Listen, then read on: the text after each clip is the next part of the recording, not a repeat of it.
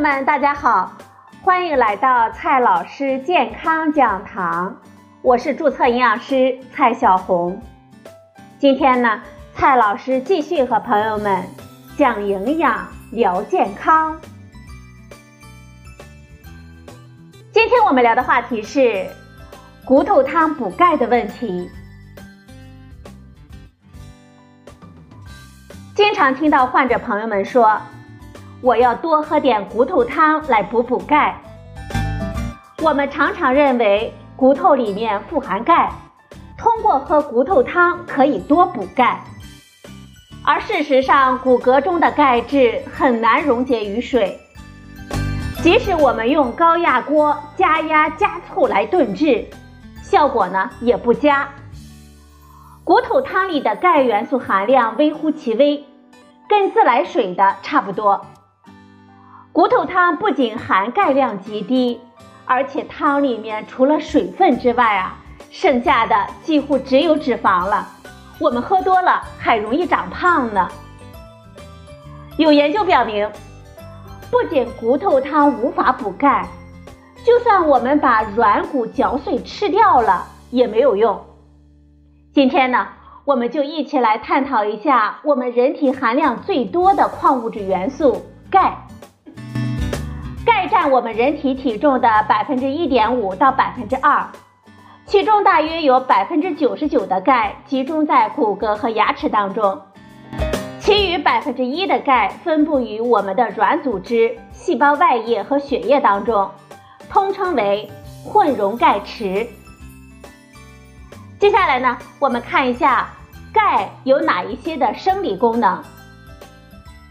第一个功能，钙。是构成我们骨骼和牙齿的主要成分。体内骨骼中的钙与混溶钙池保持着相对的动态平衡。骨骼中的钙不断的从破骨细胞中释放进入混溶钙池，混溶钙池中的钙又不断的沉积于成骨细胞中，由此呢使骨骼不断的更新。钙的第二个生理功能。维持神经和肌肉的活动，钙离子可以与细胞膜上的蛋白和各种阴离子基团结合，维持我们神经肌肉的正常的生理功能。当血浆钙离子浓度明显下降时，可以引起手足抽搐和惊厥；血浆钙离子浓度过高，则可以引起心脏和呼吸的衰竭。钙的第三个生理功能，促进细胞信息的传递。在细胞受到刺激之后，胞质内的钙离子浓度升高，就可以引起细胞内的一系列的反应了。钙的第四个生理功能，调节我们机体酶的活性。钙离子对许多参与细胞代谢的酶具有重要的调节作用，比如。腺苷酸环化酶、鸟苷酸环化酶等等。钙的第五个生理功能，血液凝固。钙离子就是凝血因子五，能够促进活化的凝血因子在磷脂表面形成复合物，而促进血液的凝固。去除钙离子之后呢，血液就是不能凝固了。钙的第六个生理功能，维持细胞膜的稳定性。细胞外介质中的钙离子不仅可与细胞膜的某些蛋白质结合，而且呢，可以与磷脂的阴离子基团结合，导致膜结构的构象发生变化，使细胞膜的疏水性增强，以维持和发挥细胞膜正常的生理功能。钙的其他的功能呢？它还参与激素的分泌，维持我们体液酸碱平衡，以及调节细胞的正常生理功能。钙有这么多的生理功能，那么我们少了钙，我们会怎么样呢？体内钙的缺乏主要表现为骨骼的变化，在儿童期。钙缺乏常伴随蛋白质和维生素 D 的缺乏，导致孩子生长发育迟缓、骨软化，骨骼变形，严重缺乏者可以导致佝偻病，出现 O 型或者是 X 型腿、肋骨串珠、鸡胸等症状。对于成年人，成年人可以发生骨质软化症和骨质疏松症。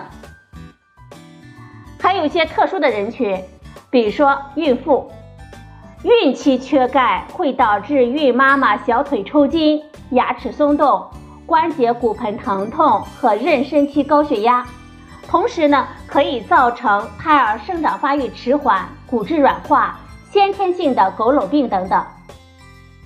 对于老年人，骨与关节发生退行性的变化，导致骨质疏松，颈椎和腰椎骨质增生，使全身的骨头发生疼痛。尤其是老年女性绝经后，因为雌激素分泌减少，导致骨质丢失加快。但是啊，钙也不是摄入的越多越好，钙摄入过量。就会增加肾结石的患病风险。高钙膳食呢，还可以明显的抑制铁、镁、磷等的吸收，以及降低锌的生物利用率。问题来了，我们每天需要摄入多少钙呢？中国居民膳食指南二零一六推荐我们钙的摄入量，我们正常的成年人是每天八百毫克。如何科学的补钙呢？告诉大家几个小方法。第一个方法，饮食中呢，我们要多摄入含钙丰富的食物，如奶类、牛奶、酸奶、奶酪等等，还有豆制品、深绿色的叶菜、芝麻酱、坚果、带骨的小鱼，还有虾贝类等等。中国居民膳食指南二零一六推荐我们每天摄入奶类三百克。摄入新鲜的蔬菜三百克到五百克，其中呢深色蔬菜占到一半以上。第二个方法，那就是维生素 D 了，因为维生素 D 可以促进我们胃肠道对钙的吸收，少了它呢还真不行。人体中维生素 D 主要是来源于我们自身皮肤的合成，在合成的过程当中。阳光中紫外线的照射是必须的，所以啊，我们平时要多晒太阳是很有必要的。但是现在的数据统计显示，中国人群维生素 D 缺乏率很高，尤其是儿童、孕妇和老年人。对于平时很少接触阳光的人群，补充维生素 D 制剂是很有必要的。维生素 D 补充剂呢，可以选择纯维生素 D 三，或者是含有维生素 D 与其他多种维生素的合剂，或者是维生素 D 与维生素 A 的合剂。第三个方法，注意摄入足量的维生素 K。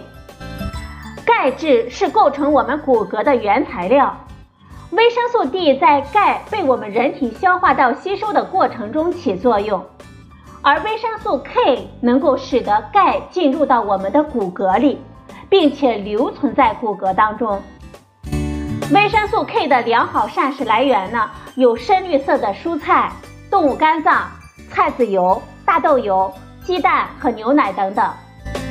第四个方法，当膳食中的钙无法满足我们需要的时候，我们可以选择钙的补充剂。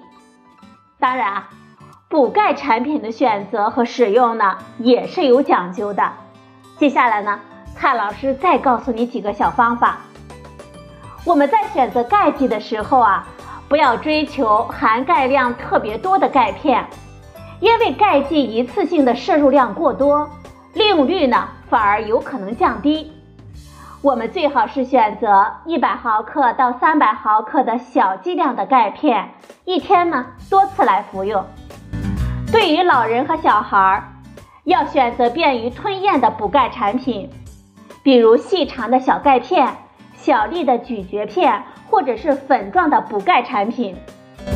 对于胃酸少的人，比如萎缩性的胃炎、消化不良的老年人群等等，要优先选择水溶性好的有机钙制剂，如乳酸钙、葡萄糖酸钙、柠檬酸钙等等。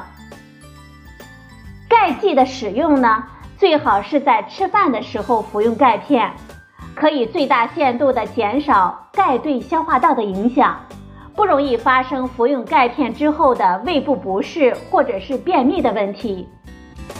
还有一点大家需要注意。服用钙片的时间和吃豆制品、奶类的时间呢要分开。不过啊，钙片非常适合与蔬菜水果一起吃，因为果蔬中的维生素 C 有利于钙的利用啊。少数涩味的蔬菜中虽然有草酸，但是呢，我们用水焯一下就可以去掉大部分草酸了，不会明显的影响到钙的利用。这些呢就是。钙补充剂的选择了。补钙的同时啊，我们还要注意均衡饮食。钙摄入之后啊，能不能留下来啊，与我们膳食中的钾、镁、钠元素的量以及蛋白质的量均有关系。我们还要注意多锻炼身体，尤其是负重性的运动、跳跃性的运动、跑步等等，因为这些运动呢。可以刺激我们骨骼，让钙更好的发挥作用。